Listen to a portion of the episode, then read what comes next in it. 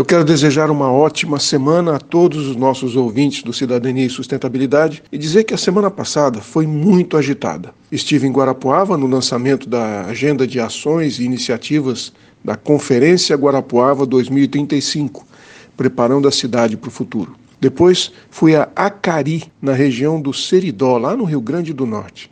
E finalmente participei do evento Tendências Codesc, um exercício de futurologia organizado pelo Conselho de Desenvolvimento Sustentável de Cascavel. É um mecanismo de governança colaborativa da sociedade civil criado para discutir alternativas e produzir cenários para que as vocações e os diferenciais de competitividade do município sigam um direcionamento claro e alinhado com as tendências globais, gerando mais oportunidades, riquezas e também empregos da maneira mais sustentável e inclusiva possível.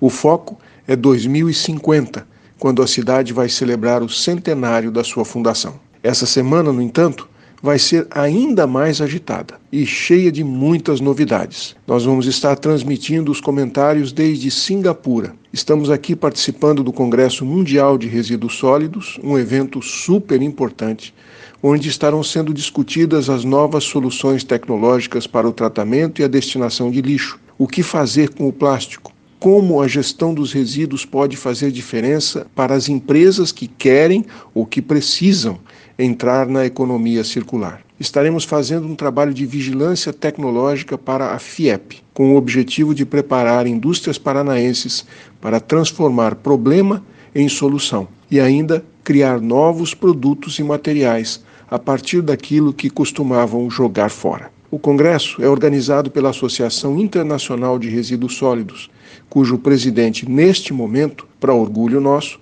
é um jovem executivo brasileiro, Carlos Vieira, e que preside também a Abrelp, Associação Brasileira das Empresas de Limpeza Pública e Resíduos Especiais. Além de resíduo de lixo, nós vamos falar de outras iniciativas onde Singapura é referência mundial. Por exemplo, no tratamento de esgoto sanitário até virar água potável. Também vamos visitar o Museu da Sustentabilidade, um dos poucos no mundo, e vamos contar tudo para vocês.